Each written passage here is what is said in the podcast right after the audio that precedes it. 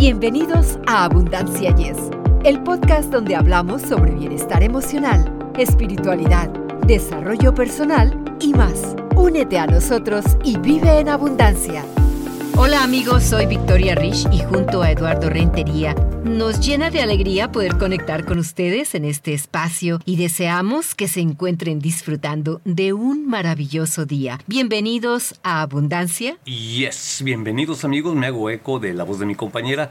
Bienvenidos amigos de todo el mundo y a toda hora en que nos estén sintonizando. Como ya es costumbre en nuestro canal, les tenemos a un experto que ya nos ha visitado anteriormente y nos dejó un gratísimo sabor de boca. Bueno, pues regresa para compartirnos una enseñanza extraordinaria. Amigos, hoy exploraremos uh, los desafiantes senderos de una experiencia universal, la ansiedad.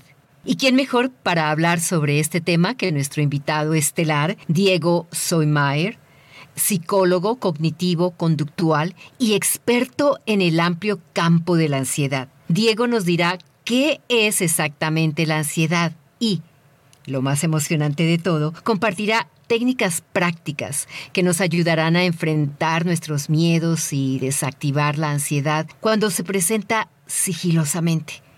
Además, nos recordará la importancia de cuidar nuestra salud mental y cómo podemos incorporar hábitos beneficiosos en nuestra rutina diaria para mantener la estabilidad emocional. Y amigos, les cuento un poquito más de este caballero. Diego es toda una personalidad en el campo de la terapia cognitivo-conductual. Él expresa que la ciencia es el método óptimo para llegar al conocimiento y particularmente a la psicoterapia. Su experiencia como psicólogo clínico abarca ya 19 años y su principal intención es ayudar a toda la gente hispanoparlante alrededor del mundo para superar dificultades y procesos de cambio personal. Así que preparémonos porque eso de la ansiedad me interesa bastante. Sin más preámbulos, recibamos a Diego Soy Maher Victoria. Diego, es un auténtico placer tenerte de nuevo en nuestro podcast. Estamos profundamente agradecidos de que hayas aceptado nuestra invitación. Bienvenido. Muchas gracias. Para mí también es, un placer volver a estar aquí con ustedes eh, una vez más. Gracias, Diego.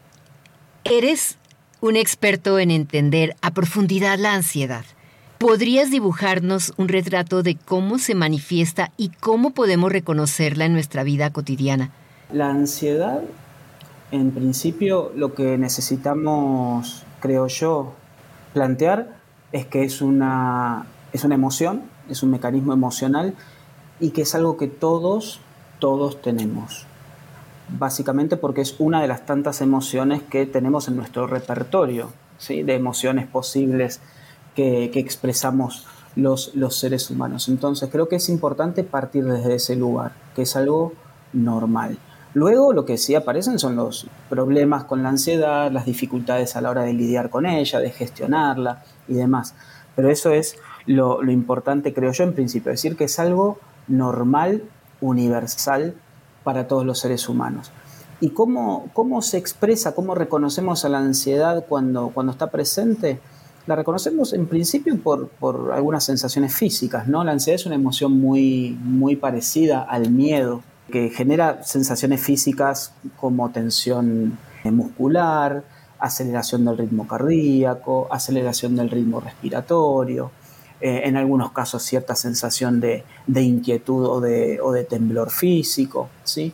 Y sobre todo, sobre todo, más allá de lo físico, a nivel más cognitivo, una cierta sensación de alerta, como estar a la expectativa de que algo malo, digamos, en algún sentido, pueda suceder. No nos olvidemos que la ansiedad, como el miedo, es una emoción que está al servicio de la supervivencia, ¿sí? de, activarse cuando nuestro sistema de alguna manera percibe, identifica que hay algún tipo de peligro. El miedo es una emoción que también compartimos con los animales no humanos y tiene que ver más con un peligro relacionado con nuestra integridad física, mucho más inminente, presente y demás. Y la ansiedad ya en el ser humano puede presentarse frente a otro tipo de peligros percibidos. Las situaciones más típicas que generan ansiedad en un ser humano son, no sé, frente a un, examen en la, en la, universidad o en el colegio, frente a una entrevista de trabajo, a una cita, a una situación novedosa. ahí es donde se puede presentar la ansiedad como mecanismo, como ese recordatorio que nos hace nuestro propio sistema de cuidado con esto. ¿sí? Esto puede no salir bien, esto puede ser demandante. Y nos, lo que nos pide es pongámonos a tono con esa situación. Y nos lo hace saber con ideas, con pensamientos y con sensaciones físicas muy, muy características. Sabemos que la terapia cognitivo-conductual es una herramienta efectiva para tratar la ansiedad. ¿Podrías ayudarnos a entender cómo esta terapia deshace los nudos de nuestros miedos y nos guía hacia la calma? La terapia cognitivo-conductual es una muy buena manera de eh, trabajar y de lidiar con los trastornos de la ansiedad, con las dificultades a la hora de gestionar la ansiedad, de lidiar, de convivir bien con ella. ¿sí? No, es, no es algo que la, terapia cognitivo-conductual jamás va, lo que va a tratar es de tratar la ansiedad como algo que no debería estar ahí, porque vuelvo a insistir con esto, la, ansiedad es una emoción normal. Cuando las personas tienen dificultades a la hora de gestionar su, su, ansiedad o incluso desarrollan un trastorno de la ansiedad, como puede ser un trastorno de pánico, un trastorno de ansiedad generalizada, una fobia específica y demás, la terapia cognitivo-conductual lo que va a intentar hacer es identificar de una manera muy, muy clara cómo son los patrones de pensamientos, reactividad fisiológico-emocional y de conductas que hacen que esa persona persista, se mantenga en un vínculo problemático con la ansiedad. Y habitualmente en lo que tiene que ver con el mecanismo más cognitivo de pensamiento, lo que hay son formas muy arraigadas de pensamientos negativos anticipatorios. Si Una persona que habitualmente está en un modo de pensamiento que podemos llamar modo amenaza, ¿sí? donde está muy atenta a las cosas malas que puedan suceder en un futuro más cercano o en un futuro más lejano, una mirada negativa sobre lo que pueda suceder, una mirada negativa sobre su propio cuerpo, su propia salud, las, eh, situaciones familiares, la situación económica y demás.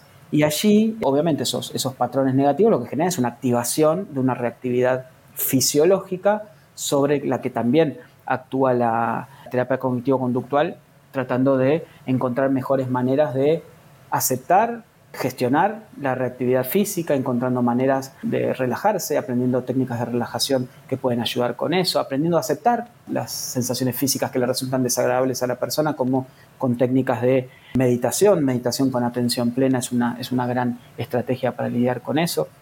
Y también con las conductas, ¿no? Habitualmente las personas con trastornos de ansiedad tienen, o problemas con la ansiedad, tienen conductas particulares, conductas de control excesivo, conductas de evitación, muchas veces directamente por temor a que sucedan ciertas cosas, eh, deciden no hacer ciertas conductas, conductas de chequeo, de hipervigilancia, de alerta. Entonces la terapia cognitivo-conductual primero va a establecer un buen análisis de cómo se vinculan esos pensamientos anticipatorios negativos con esta actividad fisiológica y con estas conductas y cómo eso instala un círculo vicioso muchas veces que mantiene el problema en el tiempo. Identificando esos, esos pensamientos, haciendo que la persona tenga un mejor vínculo con esos pensamientos, entendiendo que el pensamiento no es la realidad, que el pensamiento no es lo que va a pasar, que el pensamiento no es necesariamente lo que sí o sí muestra cómo son las cosas, lo que va generando un distanciamiento de ese pensamiento, de alguna manera, para decirlo rápidamente, creerle menos a esos pensamientos y muchas veces buscando formas alternativas de, de pensar que sean más funcionales y saludables para la persona. Y respecto a las conductas, encontrando mejores formas de reaccionar, de actuar frente a la ansiedad, donde hay evitación, encontrar progresivamente exposición, donde hay conductas de control, buscando progresivamente disminuir ese control y tener conductas de mayor apertura, de apertura hacia, hacia lo nuevo, hacia lo desafiante y demás.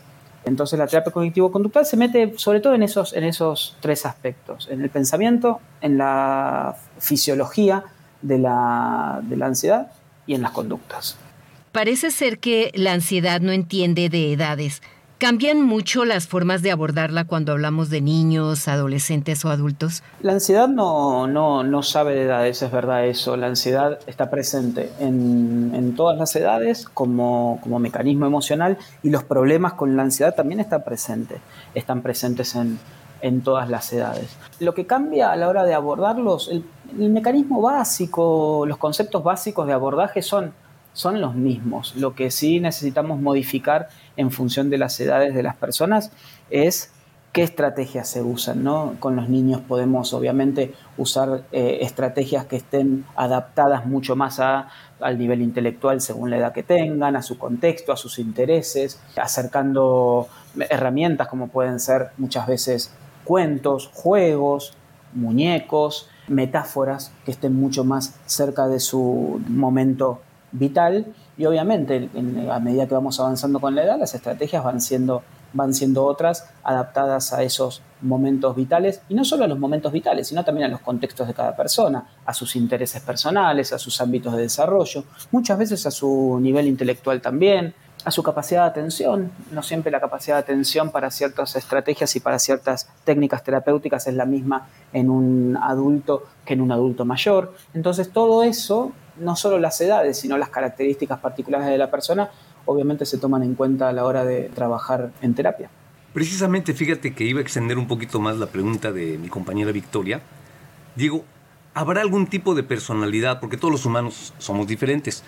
Dentro de tu experiencia, ¿has descubierto o has identificado algún tipo de personalidad que sea un poquito más resistente a la ansiedad que otro, otro tipo de personas? hay estilos de, personalidad que obviamente van a tener una capacidad mucho más eh, importante de no engancharse en problemas con la ansiedad. ¿sí? Sobre todo, podríamos decir, personas con una alta autoconfianza, ¿sí? las personas que de alguna manera a lo largo del tiempo, por sus características heredadas genéticamente, más la crianza que tuvieron y demás, aprendieron a desarrollar confianza en su propia capacidad de resolución de conflictos, de abordar las vicisitudes que el mundo nos, nos va deparando y demás, obviamente van a ser personas que van a tener una protección mucho mayor con, ante la posibilidad de desarrollar un trastorno de ansiedad. Por otra parte, las personas que toleran mejor la incertidumbre van a ser personas que también van a tener una, capacidad mucho mayor de lidiar con la ansiedad o no desarrollar problemas de, ansiedad eh, importantes. Por, del otro lado, las personas con una alta intolerancia a la incertidumbre, o sea, las personas que cuando no saben lo que va a pasar, que básicamente es lo que muchas veces pasa en la vida, no sabemos concretamente qué va a pasar. Las personas que toleran poco eso, que toleran poco la incertidumbre, habitualmente son muy proclives a desarrollar problemas con la ansiedad. Y las personas que tienen baja autoconfianza en sus propias capacidades de resolución de conflictos, de, enfrentar el mundo, para decirlo rápidamente, también van a ser personas que seguramente van a tener mayor tendencia a desarrollar problemas con la ansiedad. A veces nos sentimos atrapados en una ansiedad anticipatoria, como, como si estuviéramos constantemente esperando que caiga el otro zapato.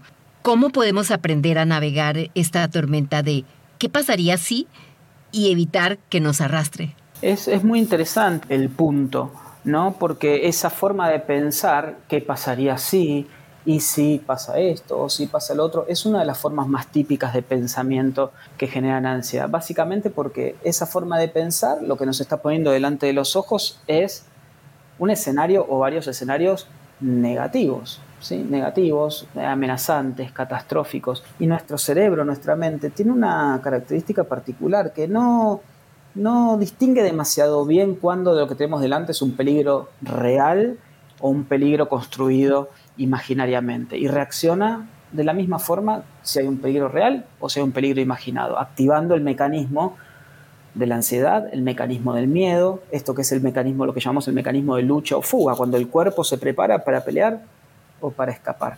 Entonces, eh, poder en principio identificar que tenemos esa característica, ¿no? que tenemos una tendencia habitual o en algún momento en particular de estar construyendo mentalmente esos escenarios poder ser capaces de, darnos cuenta de eso es la primera como gran puerta para hacer algún, algún tipo de cambio. Y luego empezar a tener algunas estrategias, algunas muy básicas son, primero, ok, esto que estoy pensando y si pasa tal cosa, es una de las opciones posibles, pero bueno, empezar a tratar de voluntariamente empezar a poner allí, bueno, ok, ¿y qué otras cosas, qué otras alternativas podrían suceder, podrían estar frente a esta misma situación? Y cuando uno empieza a hacer ese ejercicio, no solo pone otros pensamientos alternativos en esa situación, sino que además a uno le permite tomar distancia del pensamiento. Y tomar distancia del pensamiento es, en un punto, volverlo a poner en el lugar que le corresponde. El lugar que le corresponde es básicamente un mero relato de nuestra mente sobre algo que podría llegar a pasar, pero que no es exactamente lo que va a suceder. ¿Por qué? Porque todavía no está, es el futuro, aún no, no sucedió. Entonces, esto, buscar pensamientos alternativos, opciones alternativas y de esa manera también tomar distancia, es un buen ejercicio. Otra cosa que frente a esto también es, bueno, donde estoy viendo que mi mente está muy puesta en el futuro, ansiedad es sinónimo de pensamiento en el futuro y negativo, es intentar usar algunas estrategias para volver al aquí y ahora. Hay estrategias muy buenas en, ese sentido, desde estrategias de meditación, la atención plena y el mindfulness son estrategias muy buenas para ejercitar esa habilidad de volver al aquí y ahora, volver a conectarnos con el presente. Pero también podemos hacerlo sin ejercitar ese tipo de técnicas.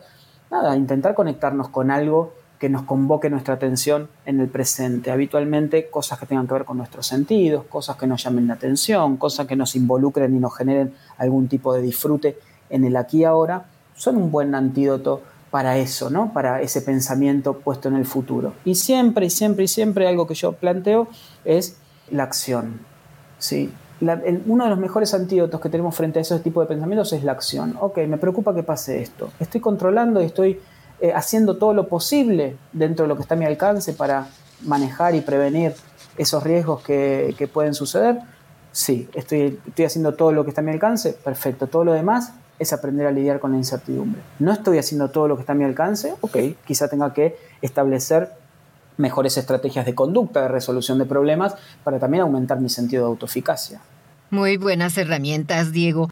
No hay nada peor que esas noches de insomnio, donde la ansiedad nos roba el sueño. ¿Podrías compartir algunos consejos sobre cómo mejorar nuestra relación con el sueño y reducir la ansiedad nocturna? Es un tema muy, muy habitual, el de los problemas del sueño relacionados con la ansiedad. Si hablamos de ansiedad, hablamos de miedo y si hablamos de miedo y ansiedad estamos hablando de alerta, de estar alertas, ¿no? De estar alertas frente a los peligros y a los posibles problemas. Y es bastante lógico que un sistema que está focalizándose en el peligro, en la amenaza, en lo que puede pasar, no va a alcanzar el nivel de relajación suficiente para conciliar el sueño o que ese sueño sea, sea reparador. Una primera medida importante es entender que cuanto más queremos hacer fuerza para dormir, menos vamos a dormir. Cuanto más nos preocupemos porque no estamos durmiendo, porque mañana voy a estar cansado, porque mañana voy a tener un buen día, menos vamos a dormir porque estamos sumando un problema más, una amenaza más a nuestro escenario y eso lo único que va a generar es más ansiedad. Hay algunas estrategias importantes en ese sentido. Primero, obviamente, trabajar sobre, como decíamos antes, sobre nuestra forma de pensar, sobre la manera en que vemos las cosas. Y después, específicamente en relación al sueño, entender que hay algunas cosas que perjudican mucho el sueño. Cuestiones básicas como comer ah, de manera abundante e inmediatamente ir a dormir, algunas sustancias, el alcohol por ejemplo, el café, son sustancias que nos perjudican muchísimo a la hora de tener un buen, un buen sueño las pantallas. Algo que a lo mejor es muy común hoy, que es ir hasta con el teléfono encendido, mirando mensajes o videos o lo que fuera hasta el último segundo antes de apagarla y de dormir. Eso es algo que perjudica muchísimo el sueño, la posibilidad de dormir, la calidad del sueño, pues nos mantiene totalmente alertas hasta, hasta último momento. La luz, la luz que generan las pantallas son un, eh, un enemigo grandísimo para conciliar el sueño. Entonces, en la medida de lo posible, ir progresivamente disminuyendo el uso de pantallas a medida que nos acercamos al momento de ir, de ir a dormir, también es una, una buena estrategia.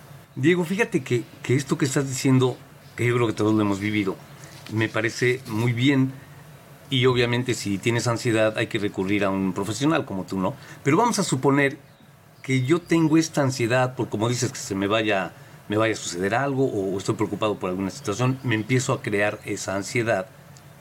¿Eso podría ser el camino para llegar a una depresión? A ver, la correlación entre, entre trastornos de ansiedad y depresión existe. Hay muchas investigaciones que nos muestran eso.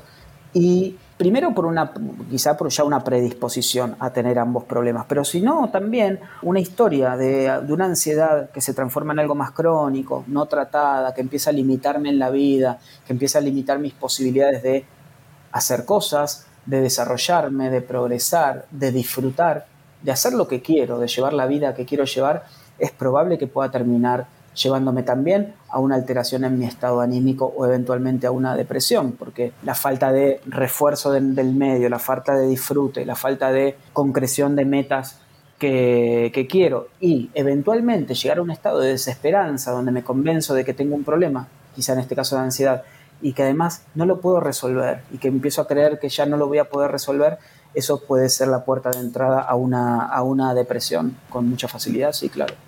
Muchas personas recurren a estrategias poco saludables para lidiar con la ansiedad, como el consumo de sustancias o la evitación de situaciones desafiantes. ¿Qué alternativas saludables puedes eh, recomendar para afrontar la ansiedad de manera constructiva? A ver, si sacamos lo que tiene que ver con recurrir a un profesional, por supuesto, un, a un psiquiatra, un psicólogo, vamos a dejar eso a un costado, algunas cosas que pueden ayudarnos a gestionar mejor nuestra ansiedad.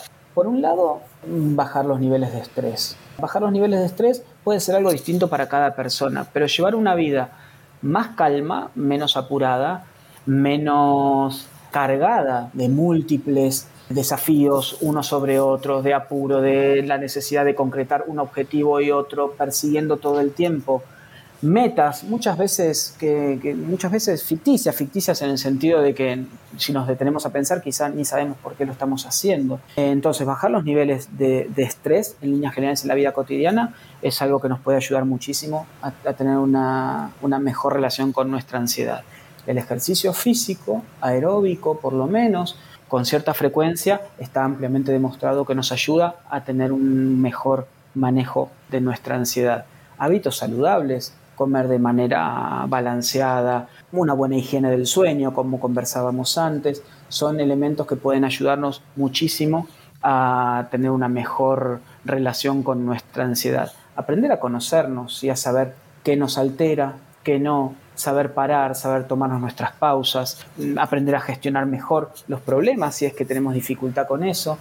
Los vínculos son muy importantes también para tener una mejor gestión de nuestra ansiedad y también tener espacios, espacios de actividades, ¿sí? pueden ser eh, actividades fuera de nuestra casa, pero también pueden ser actividades que nosotros podamos hacer de manera autónoma que no estén orientadas a ningún objetivo particular, que no, tengan, que no estén orientadas a ningún objetivo productivo, económico, con una meta en particular, sino que tengan que ver exclusivamente con el conectarse, el disfrutar, el ocio, el jugar, eso, hacer alguna actividad solo por hacerla, porque nos conecta, porque la disfrutamos y porque la pasamos bien, también es muy importante para tener un mejor vínculo con nuestra ansiedad. Te puede provocar ansiedad el tener, si estás casado o vives con una persona, tener problemas mm, de tipo, pues sí, de convivencia y todo esto, porque he oído por ahí, tú me vas a, sacar de mi error si es un error, que dice que, que si vives con alguien el hecho de vivir con una persona te va a provocar ciertas eh, alteraciones, cierto estrés. Podría ser entonces decir, ah, bueno, entonces si alguien vive solo, tiene menos estrés que alguien que vive con una persona. ¿Podría ser cierto esto? A ver, podría ser cierto en, en, algunos casos. Convivir con alguien, ya sea con una, con una pareja o con un hijo o con un amigo o con quien sea, es un elemento que, que, es potencialmente estresante porque obviamente cuando uno vive con alguien más tiene que generar acuerdos, puede haber cosas que a uno no le gusten de la otra persona, puede haber cosas que a la otra persona no le gusten de uno y eso generar pequeñas o no tan pequeñas a veces situaciones problemáticas estresantes y eso en una persona con predisposición puede ayudar a que su ansiedad sea, se transforme en algo más importante y en, un problema. Entonces podríamos decir, bueno, si alguien vive solo, entonces se ahorra todos esos problemas. Sí, puede ser que se ahorre esos, pero también vivir solo, una persona que a lo mejor no quiere vivir sola, que le gustaría poder estar con alguien, convivir, compartir, también eso puede ser un elemento estresante y generador de, ansiedad. También vivir con alguien es algo que nos puede ayudar a, no sé, ayudar a gestionar mejor las pequeñas dificultades de la vida cotidiana. Si repartir entre dos o entre más los problemas diarios, también puede hacer que esos problemas se vean como menos intensos y eso eh, ayudarnos a que nada tenga como consecuencia un menor monto de ansiedad. Entonces, creo que esto va muy, muy en el caso a caso, ¿no? En el, en el cómo cada persona vive esas situaciones y también con las expectativas que cada persona tiene para, para su vida. Y para finalizar, Diego, hay muchos mitos y malentendidos alrededor de la ansiedad. ¿Podrías desmentir algunos de los más comunes? A ver, sí, uno muy quizá muy extendido es que una persona con algún trastorno de ansiedad, como por ejemplo un trastorno de un trastorno de pánico, es una persona que puede, no sé, podría morir por eso. Y la verdad que lo que lo que sabemos es que nadie muere por un ataque de pánico, nadie muere tenga ningún problema, otro problema de base. Entonces, en ese sentido es importante. Las personas con trastorno de pánico, uno de sus principales temores es morir por un ataque de pánico, morir por su ansiedad o tener algún problema de salud severo asociado con eso. Y una de las cosas que tratamos de, desarmar, ni bien empezamos a trabajar con alguien así, es decir, ok, no te vas a morir por tu ansiedad, no te vas a morir de un ataque de pánico. ¿sí? Esto es inocuo, se vive muy mal, es muy molesto, genera mucho temor, pero es inocuo para tu salud. Después, otros mitos es, bueno, eh, nada, pensar que la persona que, tiene ansiedad o que tiene un trastorno de ansiedad en realidad debería poder eh, resolverlo si hiciera, si pusiera voluntad o si hiciera las cosas bien y demás. Y esto a veces es muy invalidante, porque las personas muchas veces no les pasa, no, son culpables de lo que les pasa. La ansiedad tiene una carga genética muy importante, tiene una carga relacionada con la crianza muy importante. Entonces, en principio, las personas no son culpables de lo que les pasa y muchas veces no alcanza con la voluntad para poder resolverlo y hacen falta estrategias específicas y muchas veces la ayuda de, de profesionales para poder lidiar con eso. Entonces, la, empatía y la comprensión de, que esto es un problema real, ¿sí? no es que se lo inventa la persona, también son importantes y es quizá otro mito a, a desarmar. Diego, queremos agradecerte por compartir tus conocimientos y sabiduría con todos nosotros. Estamos seguros de que las ideas que has compartido hoy día serán de gran ayuda para muchas personas que nos están escuchando y buscan maneras de lidiar con su ansiedad. Un millón de gracias, Diego, y esperamos poder hablar contigo de nuevo en el futuro.